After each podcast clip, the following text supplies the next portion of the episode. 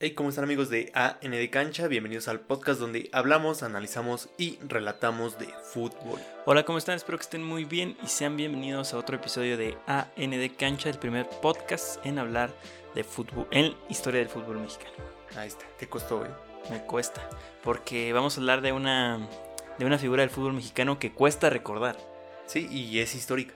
Es muy histórica y realmente pesa mucho que no se le recuerde tal cual, porque nació, o bueno, este, futbolísticamente creció eh, en una época donde había grandes delanteros y él fue opacado, pero realmente fue muy bueno. En todos sus clubes, ¿no? Sí, realmente en todos sus clubes siempre hubo jugadores mejores que él y fue opacado, pero fue un gran eh, jugador, un gran acompañante y rematador de cabeza. Y tal vez por eso es que también es tan histórico, porque siempre se rodeó de un gran equipo. Sí, de hecho él lo comenta, que él era muy dependiente de lo que hicieran sus compañeros. Como muchas personas. Sí, como cualquier delantero centro antiguo, ¿no? El típico 9. Sí, eh, Chicharito, por ejemplo. Ajá, sí, totalmente. Entonces, hoy vamos a hablar de Ricardo Peláez. Un máster en la dirección deportiva y un máster como jugador, ¿no? Sí, como delantero, un grandísimo delantero. Este, parte de un gran Ecaxa, parte de un gran América, parte de una gran selección nacional. Este, bueno, tiene una historia bastante interesante y espero este, les atraiga tanto como a mí. Sí, esto, esto surgió como, pues, oye, hay que hablar de Ricardo, ¿no? Sí. De toda su carrera, pero es muy larga su carrera. Es muy larga su carrera, a pesar de que empezó tarde, este, estuvo 15 años en actividad. Chale, un montón. Sí, muchísimo. Ricardo Peláez Linares nació el 14 de marzo de 1963 en el entonces Distrito Federal, México. Desde muy joven, a la edad de 21 o 22 años, trabajaba como contador al par de continuar sus estudios en la Universidad de La Salle, una universidad privada con buena reputación de la Ciudad de México. Por estos pequeños antecedentes nos damos cuenta que Ricardo venía de una familia de clase media muy bien acomodada, a diferencia de muchos otros jugadores de la época que tenían orígenes en familias de clase baja. Ok, ¿no? Igual que el doctor García, más Eh, o menos. Sí, más o menos. De hecho, eh, también compartió cancha con el doctor García. Son de la rodada, ¿no? Más o Sí, sí, sí. Este, mm, fue jugador del Athletic de Bilbao de la Liga Española Amateur de México. No, no se me emocionen. No sabemos si ese equipo era importante. Era una liga amateur, pero con equipos españoles. Sí. Este, cuando él estaba en la Universidad de La Salle, mientras estudiaba era en la, en la liga donde jugaba. Eh, donde también era goleador, pero no se destacaba por su cabeceo, como después lo haría. Esa fue un dote que aprendió, de hecho, en el América. Ah, mira nomás. Empezó su carrera profesional como futbolista los- hasta los 22 años de edad. Un día Ángel González, el Coca, un reclutador del América y entrenador del Galicia de la Liga Española en México, le habla para que fuera a probarse al América. Tras poca insistencia de su madre que le dijo, oye, porque Peláez no quería ir. Y es Ok. como de, "Ah, ya estoy muy grande, o sea, Sí, ¿qué voy a hacer el ridículo, no? Sí, sí, sí, a lo mejor pensó, "Oye, voy a llenar un, un espacio sentado y ya, ¿no? Sí, totalmente. O sea, ni siquiera él pensaba en entrar en planes, o sea, Sí, sí, sí. era así como, no quiero ir a perder mi tiempo, trabajo, estudio, tengo cosas más importantes que hacer. Sí, ya estaba en la carrera, decía, "Pues ya voy a ir más a, pues, a ser contador que a jugar un equipo. Y pues su mamá le dijo, oye, pues ve, quítate la idea, es así como de, inténtalo, inténtalo Nada a ver qué pierdes, sale, Nada pierdes. ya ahí está la oportunidad. Esto todo lo hizo a escondidas de su padre, que después lo condicionó a terminar la escuela para seguir como futbolista. El zurdo López, director técnico argentino, fue quien lo debutó. Por el palmarés que posee y los trabajos que se le han encomendado, después de retirarse como jugador, ha tenido mucho empeño en las fuerzas básicas. Era como la especialidad del señor. De hecho, hasta después comandó fuerzas básicas de una selección. Así como tipo la Volpe, ¿no? Ajá, era como la especialidad, así de... eh, además de que en ese tiempo las plantillas eran muchísimo más limitadas y la oportunidad de que un titular se cayera era la oportunidad del canterano. Ok, y ahí, este, ¿qué, ¿en qué lugar entró Peláez? ¿Por quién o quién estaba o había un hueco para él? No, ¿en qué lugar entró? ¿En Eso lugar? es muy interesante. América venía de ser campeón, pero el torneo cambió de formato para la temporada 1985-1986. Por ese año, eh, por- en ese año se cambió el- la manera de jugar de año a semestre, debido a que México, como selección, tenía la responsabilidad de ir a jugar el Mundial en casa. Los jugadores seleccionados harían una preparación anual para el Mundial. Ok. O sea que los jugadores seleccionados iban a estar un año fuera y año. el América tenía seis jugadores titulares seleccionados nacionales. Fuera. Sí. Chale, entonces ahí es cuando Ricardo dice, bueno, bienvenidos mis 22 años, ¿no? Sí. Oh, Totalmente. vaya. No era porque, ah, el crack de cracks. No, era porque, o sea, sí jugaba bien, sí. pero había una necesidad de traer jugadores. Ok, ah, mira. Es por esto, este, permítanme, que también se le da la oportunidad a Peláez de debutar con el América tan pronto porque el delantero estrella de por entonces, Carlos Hermosillo, estaba ausente, en suplencia entraría Ricardo, Ok, un cachirul, ¿no? Se fue. el cachirul. Y entra Peláez. Así Peláez, este, ¿cuánto se tardó en entrar? Así llegó, dijo, voy a hacer 15 pruebas. días. 15 días, en 15 días debutó. O sea, dijo, voy a ir a hacer pruebas. Y cuando hizo pruebas ya estaba en el equipo titular, ¿no? Fue algo así, o sea, fueron 10 días así de el transcurso de pasar a las reservas al primer equipo y después a debutar. Fueron 10 días para pasar al primer equipo y 5 días para debutar. Vámonos. Parkour, ¿eh? Parkour. Bastante loco. Además, por su edad, como que se le notaba madurez, ¿no? Y su- la mentalidad que tenía, como que de dar lo mejor de él, y, le ayudó bastante. O sea, Sí, tenía una muy buena mentalidad. Y estaba enfocado también en, en formar pues, ya su vida, entonces pues se lo tomó en serio. Su debut llegó un 12 de julio de 1985 en contra de Los Ángeles de Puebla, dirigidos por Antonio Lavolpe. Metió dos goles ese mismo día para cerrar un marcador de 4-1 a favor. Dos goles en el día de su debut. Su debut, tipo Chucky Lozano, ¿no? Yo debuto, anoto gol. Sí, pero no a los 17, a los 22, ¿no? el debut soñado. A Sí. sus 22 años marcar doblete. y tu primer partido, ¿no? O sea, como profesional, porque pues muchos tienen una preparación y así, y él no era así como... de, imagino los periódicos, ¿no? ¿Quién extraña a Hermosillo? Es muy curioso, eh, es triste que tú busques información de Peláez como jugador y te retaque mucho información actual de, de lo que es como directivo. sí, sí. Y es como, ah, tienes que escarbarle un poquito para sacar la, la historia de Peláez. Ricardo Peláez, jugador. Sí, totalmente. Sí. Ricardo Peláez en América y te aparece como directivo, es como, de- como jugador. Pues sí, sí, sí. Este, esa actuación le conseguiría un contrato con América por la maravillosa cantidad de 3 mil pesos actuales. Ah, caray. Sí, un poco. ¿Cada cuánto? ¿Eh? ¿Cada cuánto? ¿Tres mil pesos? No especifica cada cuánto, pero dice que le pagaban 3 mil pesos. Será, yo creo que, pues, que a la semana. No, yo creo que al mes. Al o mes. Quincenales. Puede ser, ¿eh? Para los pasajes. Pero él dice que no, no, no era mucho dinero. Pero él no necesitaba tanto el dinero en ese momento porque vivía con sus papás, Vivía estudiaba, eh, vivía bien. no le importaba el contrato. Así que no le dio, le dio un poco igual. Lo importante era que ya estaba jugando en un equipo importante de México. Ricardo venía de una familia estable, de clase media, entonces al llegar a la América se topó con muchas personas que lo envidiaban por su poco mérito para ser jugador profesional.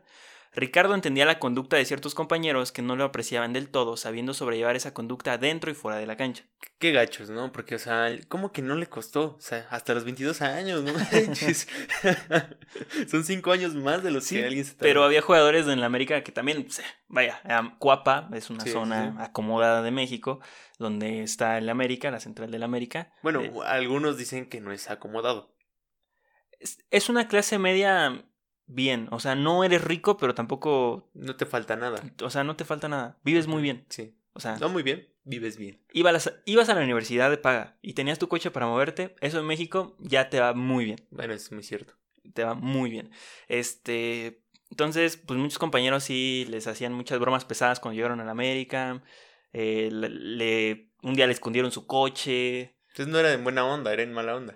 En, en un poquito de las dos, ¿no? La novatada y también se lo agarraban de botana, ¿cómo no? Ah, mira. Sí, pues, pues, un jovencito de 22, ¿verdad? Bueno, ajá, bueno, e- ese es lo que, lo que cuenta, ¿no? Eh, La persona que recuerda con mucho cariño de sus inicios en América es Alfredo Tena, el capitán del equipo, quien lo protegió de Armando Manso específicamente, quien en los entrenamientos era bastante duro y le pegaba y le decía un montón de cosas. ah, caray. Sí, ¿Era americano? ¿Qué onda? no sé, pero pues estaba mal Armando Manso.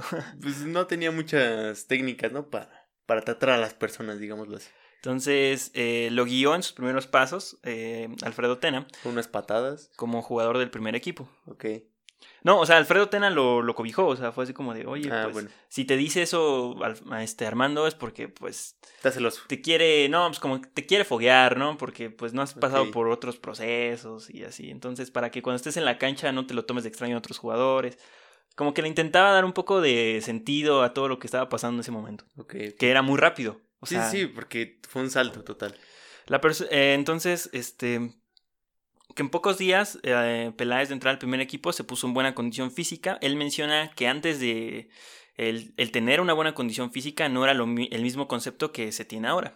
El trabajo de los preparadores físicos era básico y rudimentario, el trabajo en el gimnasio no existía, así que ponerse bien físicamente en esos ayeres era aguantar todo el partido. Ok. Y Peláez aguantaba todo el partido, entonces estaba en condiciones. Entonces estaba muy bien, ¿no? es este extraño, ¿no? Por eso ahorita vemos tanto jugador trabado, acá bien mamey, exfutbolistas.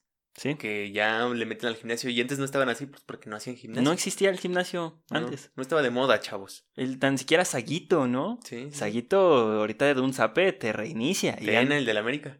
¿Eh? Tena, el del América. Tena, también el capitán. Sí, sí, sí. Este, no, pues de repente a alguien se le ocurrió darle al gimnasio y es otra cosa. Pero sí, o sea, antes buena condición física era correr y no cansarte. Y lo veías a los jugadores. Sí, muy delgados o muy pasaditos de peso. Sí, sí, sí, y piernones, ¿no? Y ahí el short cortito. Short cortito. Eh, lo que mejor tenían eran las piernas. Sí, sí. Porque precisamente era lo único que trabajaban, correr y trotar y ya. Ricardo anotó seis goles en aquel torneo fue titular en ambos partidos de la final contra el Tampico Madero, que terminaron ganando con una remontada espectacular en el Estadio Azteca 5 a 4.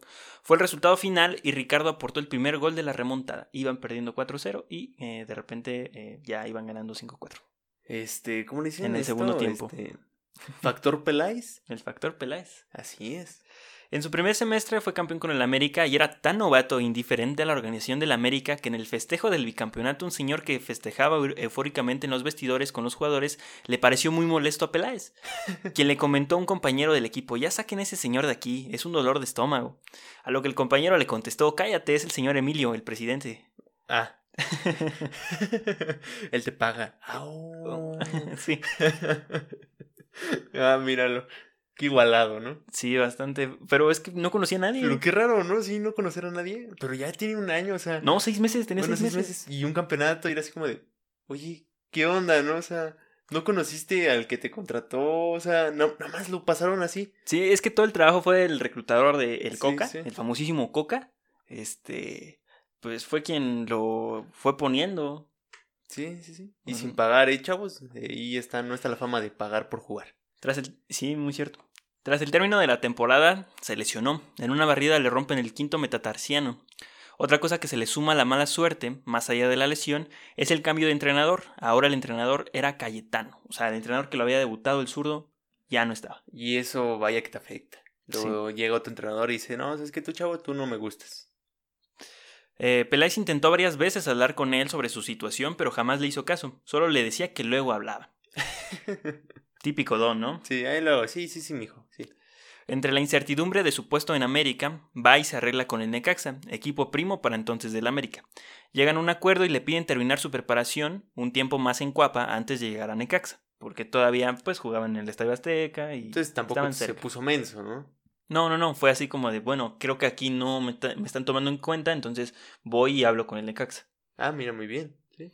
Este, entonces, entrenando, antes de irse al Necaxa, Cayetano llama a Ricardo. Cayetano estaba en el centro de la cancha y le manda a llamar a Ricardo, quien estaba dando una vuelta a la cancha. Ricardo le dice, ahorita, profe. Así como usted me dijo a mí, ahorita. Sí, déjeme, doy otra vuelta. Cayetano le silba nuevamente para llamarlo. Ricardo otra vez le dice, espéreme, deje, doy otra vuelta. Una tercera vez lo vuelve a llamar. Ricardo dice lo mismo, pero ahora no da otra vuelta. Se sale de la cancha, va a los vestidores por sus cosas, se despide de sus compañeros y utileros y agarró su coche con destino a su nuevo equipo. Jamás se despidió del entrenador del América, de Cayetano. No manches. Se enojó. Se enojó, dijo, me pareció de muy mal gusto que jamás me hizo caso, entonces yo le hice lo mismo. Básicamente. Ah, no manches. Entonces el, el carácter de Peláez viene desde jovencito. Sí, te... eso sí es carácter, ¿eh? canijo. Es Canijo Peláez. Este, le pareció muy mal detalle de Cayetano que nunca le pusiera atención. Ricardo prácticamente hizo lo mismo, a diferencia que él sí tenía argumentos para ignorarlo. Porque el otro entrenador, pues, simplemente no quería hablar y Peláez no quería hablar con él porque él tampoco le interesaba hablar con él. O sea. Era mutuo, ¿no? Al final, Em, llegó al Necaxa, el basurero del América, o eso era lo que se pensaba. Al final llegaron jugadores muy importantes. Antes mencionar que Peláez surge como refuerzo tras la salida de algunos jugadores de la selección que ya habían regresado. Sumándole a eso su lesión, pues casi era imposible jugar. Los jugadores que ya estaban ausentes en América habían regresado para la siguiente temporada. Está- Lesionado. estaba lesionado. Básicamente era muy difícil ganarse un lugar en el América. 22 años, primerizo, pues nada, ¿no? Por otra parte, el Necaxa era la oportunidad de seguir creciendo, sin tanta competencia en un principio, y un equipo que no le iba a exigir lo mismo que el América. No, pues no. Entonces cayó en un lugar para recuperarse, retomar nivel y tener un lugar. Más cómodo y con más margen de, pues, de error de alguna forma, ¿no? Bastante inteligente el tipo. Muy inteligente. Muy, muy inteligente. Jugó con el América de 1985 a 1987. Dos temporadas, tres torneos cortos. Bueno, tres torneos, ¿no? Por los dos torneos Sí, cortos. Entonces, pero en el primero, en, un- en seis meses fue la única oportunidad que tuvo realmente de brillar, de ser titular, porque, por esa carencia de jugadores que había, que no estaban por la selección. Necaxa se convirtió en el equipo de la revancha, de todos los jugadores que estaban ahí, no solamente de Peláez, de muchos otros que caían ahí porque no los querían en su equipo, o sea, básicamente cayeron tantos jugadores que armaron un monstruo de equipo. Conozco algunos. En su caso, bueno, el caso más actual es este Juárez. ¿Eh? Sí, Jugadores que no quieren, los préstamo y ellos lo- los traen. sí, es que ese típico equipo que dice, ah, este, o sea, sí, Es como sí el eres Jaguares cuando armó su equipazo. Ajá, o sea, es como de, si eres bueno, pero mira, no te necesito. Y van a otro equipo y es como de, oye, ¿cómo que no me necesitas? Y empiezan a jugar Sí. bien y se empiezan a mostrar. E- Ese era el Necaxa, el equipo donde te vas a ir a mostrar porque no pudiste brillar en tu equipo. O no te des- quisieron en tu equipo. Y que me desarman a Lobos WAP, ¿no? Ah, sí. Sí, luego al Toluca. Este, entonces, supuestamente... En... Ok, me estoy perdiendo un poco. No, pues, tranquilo. Eh, supuestamente, que la verdad no lo creo. Aquí ¿Qué viene una anécdota interesante. ¿Qué pasó? Ernesto Cedillo, expresidente de México, era necaxista. O es necaxista, no sé si el señor sigue vivo. Lo ignoro, Me vale. no me importa mucho. Y fue, en que, y fue quien durante los años 90, la época de Necaxa, hizo que el equipo se mantuviera con los mismos jugadores, sobre todo con Aguinaga, que llegó en 1989 y que tras varios logros con Necaxa, el América lo quería. Al final el presidente siempre quiso ver a su equipo ganar, y hasta cuando quedaron campeones por primera vez en el campeonísimo, les hizo una comida en Los Pinos. ¿A qué se refiere eso? ¿A que le ayudó al Necaca? A que ayudó que no se salieran los jugadores del Necaxa, ¿Y cómo fue la ayuda? diciéndole, hey, no te lleves a Aguinaga. Llévate a todos menos a Aguinaga. Así se dice, es la leyenda urbana. La La leyenda, urbana. La que cuentan los señores, ¿no? Yo estuve ahí. Sí, sí, Yo sí. No, yo cené con Peláez esa noche. Sí, sí. Yo escuché cómo llamaba por teléfono. es una leyenda urbana, pero bueno, pues vale la pena recordarla, contarla. Está ahí, ¿no? Sí, sí, sí. Eh, En la temporada 1987-1988 comenzó y no pasó nada con el Necaxa ni con Peláez. En la 88-89 les fue mejor, ya se le veía más forma al equipo, pero seguían sin ser protagonistas. Y a Peláez le costaba anotar. Le costaba mucho, mucho anotar. Al principio Necaxa era horroroso. O sea, realmente no jugaban bien, les costaba anotar, hacer goles. Se estaba armando el equipo. Como el de ahorita. Sí. O sea, se- apenas estaba armando el equipo. Tardó como tres años en armarse un buen equipo el Necaxa del 89 al Y 92. poder relacionarse entre todos. Exactamente. Y también los entrenadores que pasaron por ahí, que fue algo muy importante. Llegó la 89-90 y por fin lograron entrar a liguilla. Ya para entonces se había incorporado Aguinaga e Ivo Basay. Eh, lo sacó Pumas en cuartos de final. Al siguiente torneo les va muy mal en la 90-91. Quedan en el lugar décimo cuarto. Regresaron mucho más fuertes para el siguiente torneo de la 91-92, quedando sublíderes de torneo con, con 47 puntos, pero caen contra Puebla en semifinales. En la 92-93 llegaron como favori- favoritos a la liguilla por ser líderes del torneo, pero el acérrimo rival de Atlante los sacó apenas al entrar a la liguilla, que después ese Atlante de la Volpe se convertiría en campeón. Ah, mira.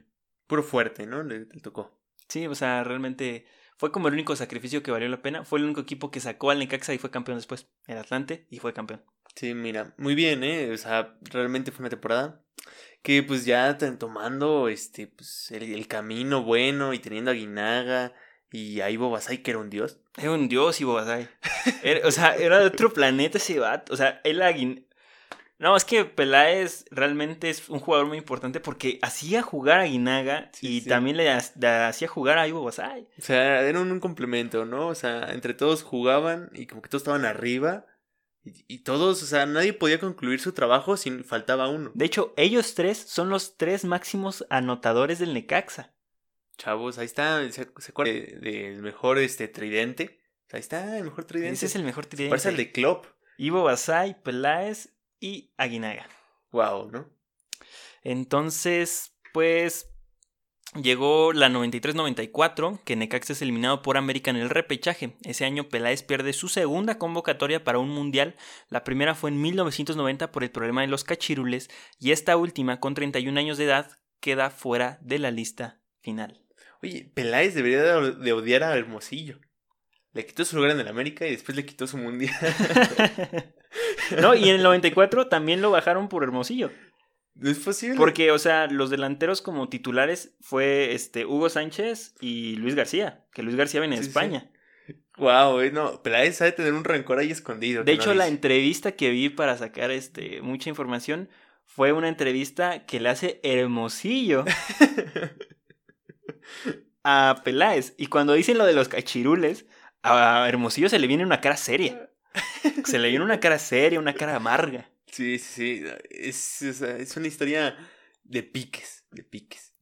Entonces, sí, ese fue, o sea, básicamente Peláez pierde dos mundiales. 90 y 94. Que el estaba 90 grande. no creo que hubiera ido, sinceramente, no traía Sí, buen sí. nivel ni en Necaxa ni entonces este en el 94 tenía que ir. Tenía que ir Peláez en el 94. Pero ya estaba grande, ¿no? 31 años. Pues algo. Y pues estaban unos monstruos, ¿no? De, de Sí, o sea, delanteros. Hermosillo, Hugo Sánchez, Luis García, que era campeón de Sí, sí, goleo, sí. que este, acaba de salir de Pumas. No, o sea, sí estaba difícil, pero yo creo que era de los predilectos. Eh, ahora sí, para la temporada 94-95 se jugaron 36 fechas, en la que obtuvieron 46 puntos, quedando en cuarto lugar con la tercera mejor ofensiva del torneo. Pues cómo no. En la liguilla se enfrentaron contra Tecos que vencieron con cierta facilidad 4 a 1. Guadalajara les costó mucho, y, pero pasaron por gol de visita. Chivas en ese año había sido líder del torneo. La final la jugaron en contra del Cruz Azul, el Cruz Azul de Hermosillo. Chale. Lo persigue. Hermosillo persigue a O sea, Peláez, Peláez ha de soñar con, Hermo- con Hermosillo, ¿eh? que había sido campeón de goleo por sus 35 goles en 36 fechas. Casi nada, chavos. Casi nada, ¿no? O sea, Solo, pues, ni fue de los máximos anotadores, ¿verdad? ni, no es el máximo anotador mexicano de la historia. No. No. El Coloso de Santa Úrsula albergó ambas finales. En el choque de ida, Necaxa fungió como el equipo local y Armando Archundia fue el árbitro central. El chileno Ivo Basay sería el verdugo de los celestes y desde el primer emparejamiento lo demostró. Con el gol del Andino, los Rayos pegaron el primero al minuto 22, pero antes de cumplirse los 45 minutos apareció el goleador de la máquina Carlos Hermosillo. Igualó los cartones y al mismo tiempo puso cifras definitivas dejando todo para la vuelta. O sea, se van sin nada, ¿no? Ninguno de los dos. Y no sé qué significa cartones. Este, bueno, pues el marcador, ¿no? Ah, bueno. Ah, es Eh, que eran cartones, ¿verdad? No sé, no sé si a eso se refieren que antes. Sí, eh, no, pues antes los pasaban. Así los ponían y los quitaban. Sí, puede, puede venir de ahí. Eh, el 4 de junio de 1995 sigue vigente en la memoria de la afición necaxista, en medio de un estadio azteca abarrotado y con apoyo dividido por ambas escuadras, se disputó la gran final de la temporada 1994-1995. En esa ocasión, Arturo Bricio fue el colegiado estelar, que Pero- después lo veremos también. Ok, y a continuación, ¿eh? Una pausa y volvemos. Sí, sí, sí. Y ahora sí regresamos con esta vuelta de esta gran final. Entonces nos quedamos que este pues ya se est- estaba empezando el partido de vuelta en el Estadio Azteca otra vez como en el, como en el partido de ida. Sí, porque pues el Azteca era casa de todos. Sí, de tres equipos, América, Necaxa y Cruz Azul en ese entonces. Y Atlante. Atlante jugaba en el azulgrana, que creo que es el azul. Ah, bueno, como ahorita, ¿no? Vale, va a jugar. Eh, segundos antes de llegar a la primera mitad, a la primera media hora, perdón, del encuentro, Alex Aguinaga adelantó a los visitantes una extraordinaria jugada entre Alberto García Aspe, Ricardo Peláez y el ariete ecuatoriano terminó siendo el primer clavo del ataúd, del ataúd de Cruz Azul. No, se juntaron los mejores. Pues, ¿Cómo no iba a terminar en gol? Ah, sí, también estaba Aspe y Nacho Ambriz en la conte. Ay, no ma- ¿Qué, qué? Y también el cuchillo. El cuchillo. El- ¿para que ¿Cómo te digan cuchillo? Sí, sí, sí. Y para que Medrano te lo recuerde en los partidos es porque pues, el cuchillo. Tengo muchas ganas de leer ese libro del Necaxa. De, ese, de esa década de, de gloria del Necaxa. Sí, Del está muy 90 al bueno. 2000. Es que realmente fueran muy grandes. Eran muy, muy Ganaron grandes. todo, no les faltó nada. De hecho, eso los hace el mejor equipo del siglo. Bueno, de los cuatro mejores equipos del siglo. Ok. Vámonos, ¿eh? Sí, o sea, el Necaxa es otra onda, ¿eh? Top. La máquina necesitaba mínimo una diana para continuar con vida y mandar el partido a la prórroga, pero en los últimos minutos del juego, nuevamente con el primer duelo, hizo acto de presencia Ivo Basay para colocar la estaca final y regalarle a Necaxa el primero de sus tres títulos de liga que obtendría en la década de los noventas. Wow. Qué golazos de Ivo Basay, la verdad, y después, de hecho, una jugada ¿Qué antes, estás diciendo? Ivo Basay se cargó a todo el equipo. Ivo Basay era Dios, Ivo Basay hizo todo. pero también la asistencia que le puso Peláez a Guinaga. En el me primer gol, no, una chulada. O sea, totalmente fungiendo como poste. bueno, pues es que Peláez era un poste en el, en el área. Ahí siempre es estaba. que sí Ahí daba mucho estaba. juego. O sea, cuando él se salía del área, realmente era muy inteligente el tipo. Sí, le daba mucho juego a sus compañeros. Ya tenían un sistema de, de juego muy implementado por la puente en ese entonces. Este, con el mejor, con el entrenador que mejor se entendió este Peláez, con la puente. Que no era cualquier entrenador tampoco. No, es uno de los entrenadores más exitosos del fútbol mexicano. Y pues ahí estaba el gran Necaxa. Estaba la fórmula de cómo ser un gran Necaxa. Ser el mejor. No, y después llegó el matador Hernández. Cállense, lo hocico. Sí, sí, sí. En esa final Peláez no metió gol, pero dio una asistencia y le daba mucho juego a Ivo y a Guinaga, el tridente electrizante. No, El director técnico era La Puente, quien apenas tenía poco de atraer al equipo, quien también esa misma temporada fue campeón de Copa, regresando a aportar el apodo de campeonísimo por el doblete conten- con- conseguido. Por eso se le dice campeonísimo al Necaxa, no por esa eh, década de triunfos, sino porque fue el primer equipo en hacer el doblete profesional, ganar Copa y Ah, Liga. Por eso es el campeonísimo. Fue el primero. Sí, Entonces, el, el Necaxa tiene muchos logros. Necaxa tiene su gran historia. es un equipo muy histórico. Y de hecho, o sea, ha de haber dolido mucho cuando descendió. Bastante. O sea, ¿cómo es que ese gran Necaxa terminó en nada? Bueno, pues los partidos en, en esa época donde empieza el profesionalismo entre Atlante y Necaxa era, eran a muerte. Sí, sí. Y que ese clásico que actualmente pues no representa nada. De hecho, ya tienen tiempo que ni se ven. No, y pues, el Atlante pues, ya desapareció hace muchos años también.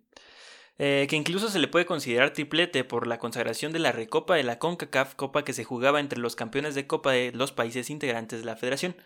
El Barcelona no fue el primero. No, y después también ganaron el campeón de campeones. Entonces, eh, te, te, ¿cómo se dice? Este tetracampeonato. Un tetracampeonato. Wow.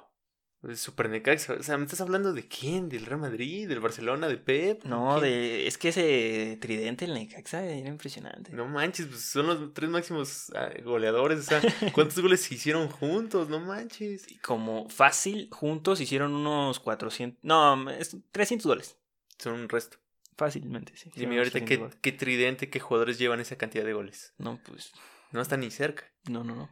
En la temporada 1995-1996, el último torneo largo jugado en México, Necaxa quedó segundo de la tabla, con 54 puntos en 34 jornadas. Segunda mejor ofensiva y mejor tercera defensiva, un equipo muy equilibrado. Muy bueno. Entrando a liguilla se encontraron con Tigres que apenas le ganaron 2-1 en global. Les costó. Después le ganaron al América 3-1. Bien ahí. La venganza. Y jugaron la final en contra del Celaya. Ah, pues ya la traía, ¿no? Ya. Y que de aquí ya van a hacer otro episodio. Ah, Van a- ¿sí? del, de este Celaya. ¿Del Celaya Galáctico? Sí, exactamente. van a hacer otro episodio. El Necaxa venía de ser campeón de la temporada anterior. Mientras que Celaya, de la mano de su refuerzo estrella, el español Emilio Butragueño, llegaba sorpresivamente en apenas su primera campaña en el máximo circuito a las alturas insospechadas, o se hace a la final. Vámonos. O sea que también el, el Celaya iba por el doblete. Vámonos. El Celaya ahí andaba este, peligroso. Andaba veterano, pero peligroso. sí, Sí, ¿no? sí, sí. Se le cayeron varios soldados. Un poquito longevo ya. El juego de ida se jugó el 1 de mayo de 1996 en el Estadio Miguel Alemán Valdés. Fue un duelo cerrado, rudo, con pocas ocasiones de gol, sin embargo Necaxa consiguió adelantarse en el marcador al minuto 25 con gol de Ricardo Peláez. Ahora sí, ya. Tanto te pedí una, desgraciado. Celaya, como un verdadero toro de Lidia, embistió para conseguir la igualada, cosa que finalmente consiguió gracias a una anotación de Carlos, el abuelito Hernández, hermano del matador. O sea, uno está hablando de veteranos y uno le dicen el abuelito. Sí.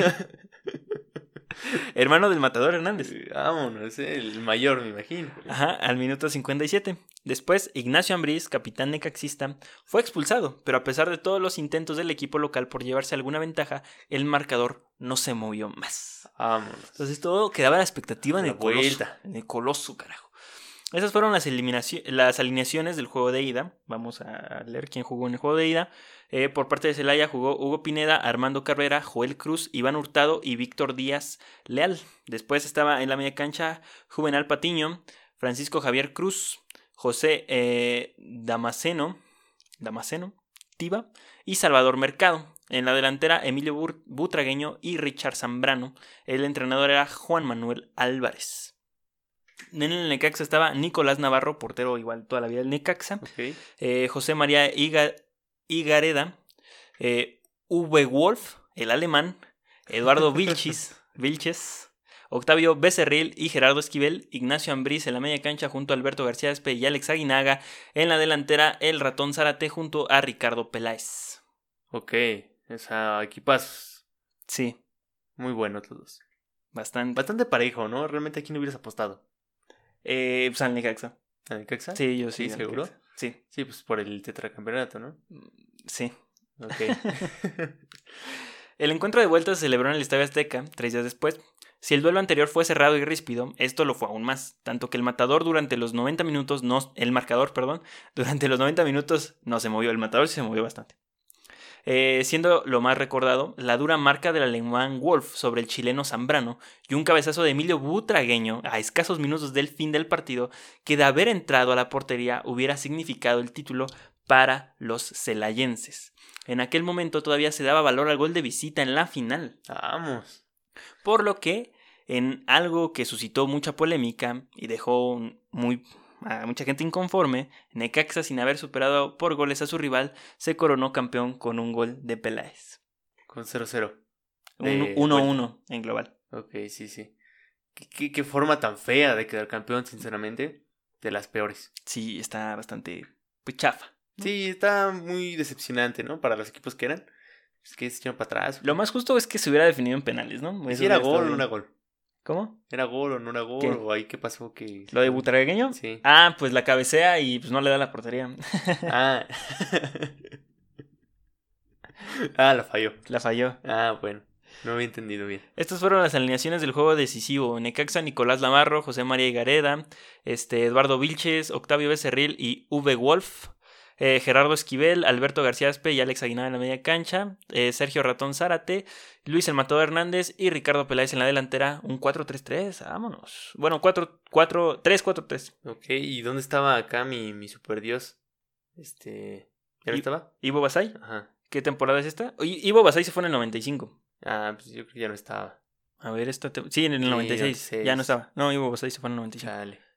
Pero llegó el matador, ¿no? Es como de, wow, wow, Sí, wow, sí, wow, bueno, unas por otras. Y bueno, pues por parte del Celaya, pues, los que vale la pena recordar, pues es a Emilio Butragueño y Richard Zambrano. Ya los demás no te importan. Mm, No, No, ya que se son los mismos, repitió alineación. Pues no le repitieron a nadie, no le, no le expulsaron a nadie, pues Repites. repitió. El siguiente año, Peláez jugó su segundo torneo corto, el invierno del 97. Esta es la transición. También por eso es tan importante ese campeonato en el Necaxa, porque fue el último campeón de los torneos largos. Ok, entonces, este, yo recuerdo ese invierno del 97. Tiene Sí. historia. Es el invierno del 97. Quedaron en sexto lugar de la tabla general. De hecho, tú recuerdas el verano del 97. No, también invierno del 97. No lo sé. Está, este, ¿qué es? Lo del Cruz Azul y lo de Toros Neza. Ah, sí, cierto. Sí, sí, sí. Sí, sí. Y entonces, eh, Pérez jugó su segundo torneo corto en el invierno del 97, quedaron en sexto lugar de la tabla general y primero despacharon a Chivas, luego al Puebla con mucha facilidad. Guadalajara se les complicó más, pero la final la jugaron en contra de Santos, un equipo relativamente nuevo. ¿Por qué? Bueno, porque eh, buscaba su primer campeonato. Ah, bueno. Era chiquito. Y no es este invierno del 96, invierno del 96. Ah, Invierno del 96, perdón. perdón. Ah, pues con razón. Sí, ahí la cajeteé. Este, sí, del 96, cuando inician los torneos cortos.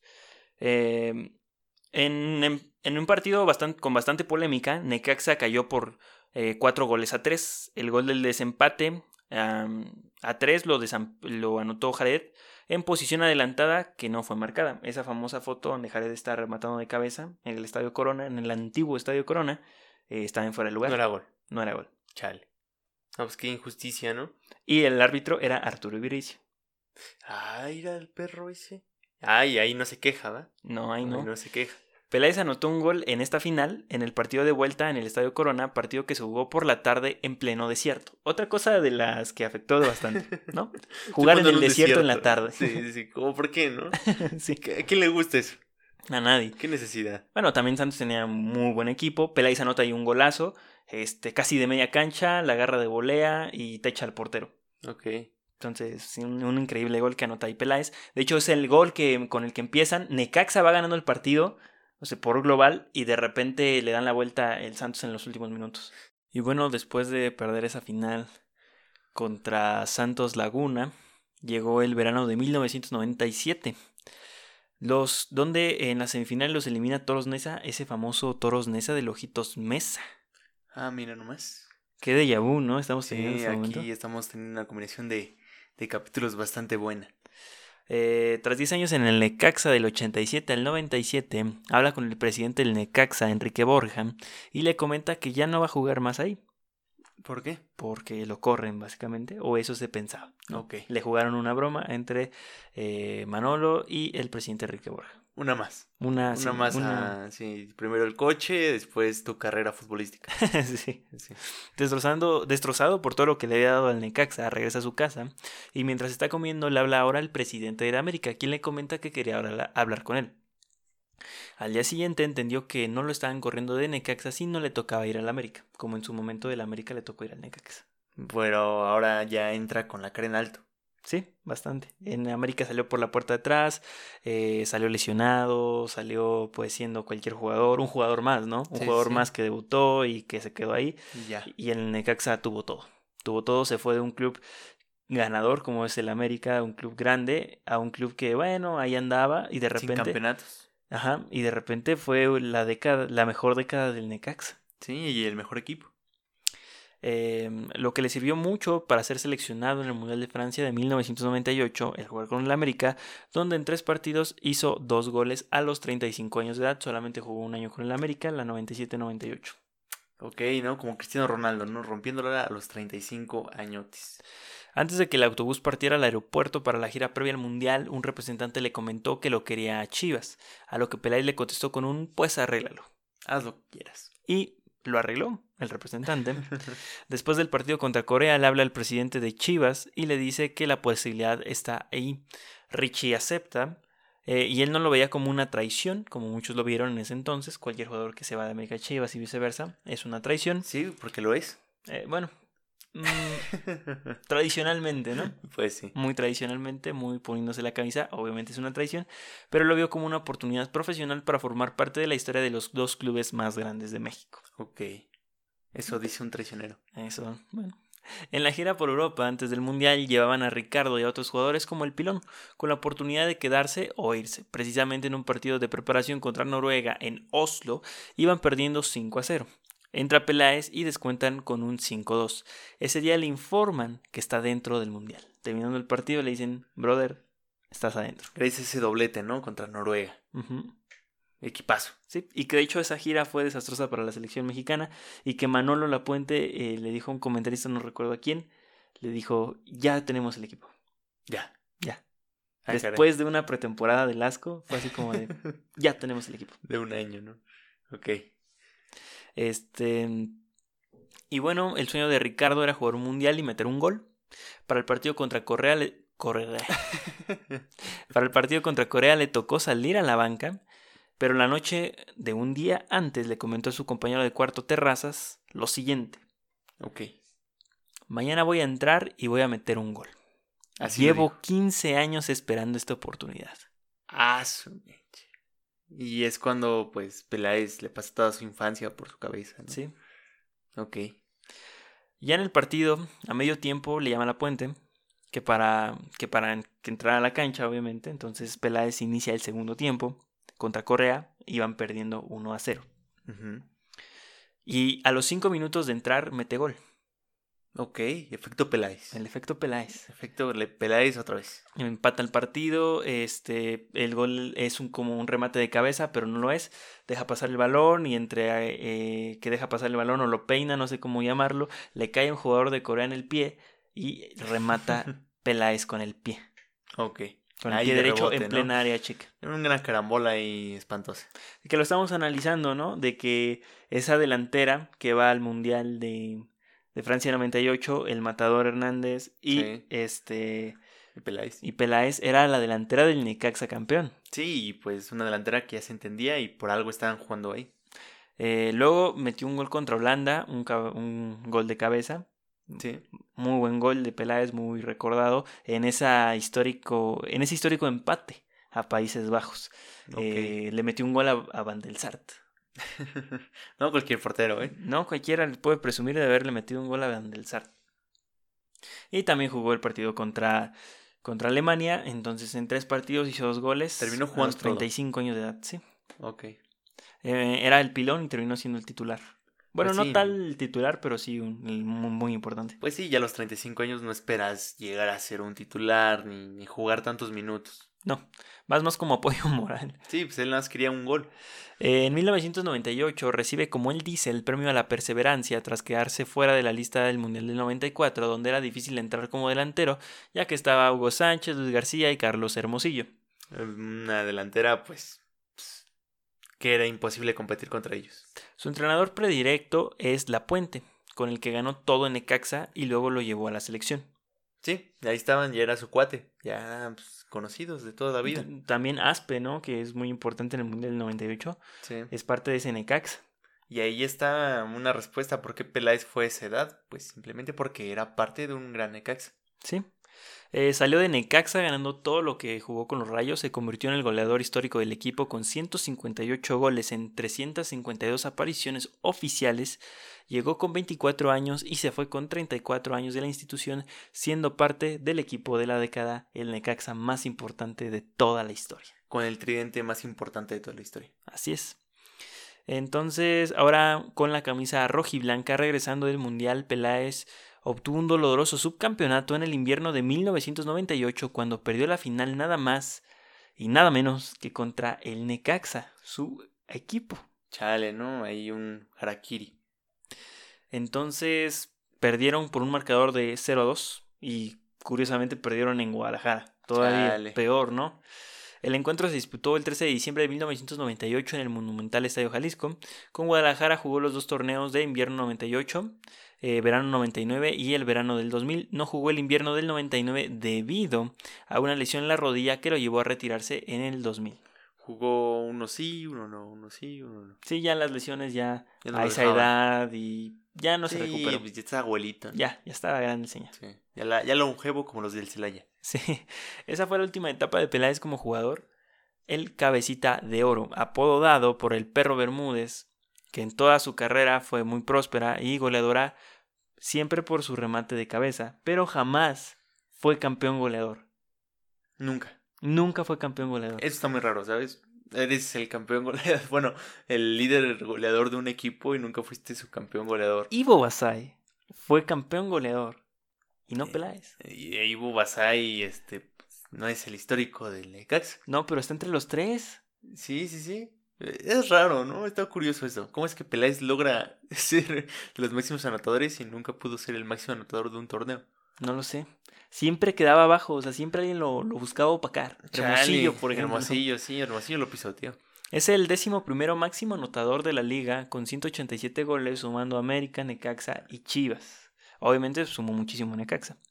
Participó en la selección desde 1988 a 1999, 11 años de su carrera fue a la selección nacional, 15 años de carrera, 3 equipos, 2 títulos de liga, un campeón de campeones en 1994-1995, ganador de todo lo que jugó Con el Necaxa. con el Necaxa, él fue Ricardo Peláez. El cabecita de oro. El cabecita de oro. Y comentarista del FIFA. Comentarista del FIFA, exactamente, que todos o la mayor parte de Latinoamérica conoce la voz de Ricardo Peláez. Peláez. Muchos conocen a Peláez sin saber qué es Peláez. Sí, sí, sí, es muy impresionante lo que hizo como jugador. Yo lo recuerdo en Chivas porque yo creo que es como lo más cercano a la imagen de los partidos por la época. Sí. Pero ya lo veía grande y yo siempre dije, no manches, este valedor es una piedra, ¿no? O sea, ves su forma física y dices, es un delantero que estorba y así.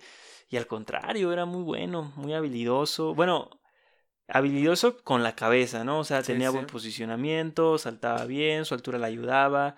Este, era bueno, pues tácticamente. Sus compañeros, tuvo grandes compañeros alrededor de, de, de su carrera. Entonces, Peláez fue un excelente jugador de fútbol. Que claro que pues obviamente dependió también mucho de sus compañeros y muchos también lo recordamos por su mundial, ¿no? Ese mundial donde fue, pues los goles que ves y así y él aparece. Es que es muy es que Peláez aparece en momentos muy precisos. Por ejemplo, el, cuando queda campeón del Pro de 85, en sí es el bicampeonato del América. Entonces Peláez forma parte de un bicampeonato. Claro. Después va a Necaxa y hace otro bicampeonato, ahora sí, estando en los dos años. Claro, claro. Después es, o sea, cierra ese ciclo de los torneos largos con el Necaxa. Y pierde el inicio de los torneos cortos contra Santos. Después juega a sus 35 años de edad. En una de las. En, no, bueno, en, la selección nacional, ah, también en Chivas. Después llega a Chivas. Juega a los 35 años de edad. En una de las selecciones más icónicas de la historia. Claro. E, está en los momentos precisos de la historia. De hecho, está en un mundial donde, pues, ni yo creo que nunca se le pasó por la cabeza que iba a estar ahí. No, pero ¿y qué pasa? ¿Quién lo pacó en el mundial a sus 35 años de edad? El matador. y pues era compañero del matador. Igualmente, eran sus primeros mundiales de los dos, o sea, como figuras.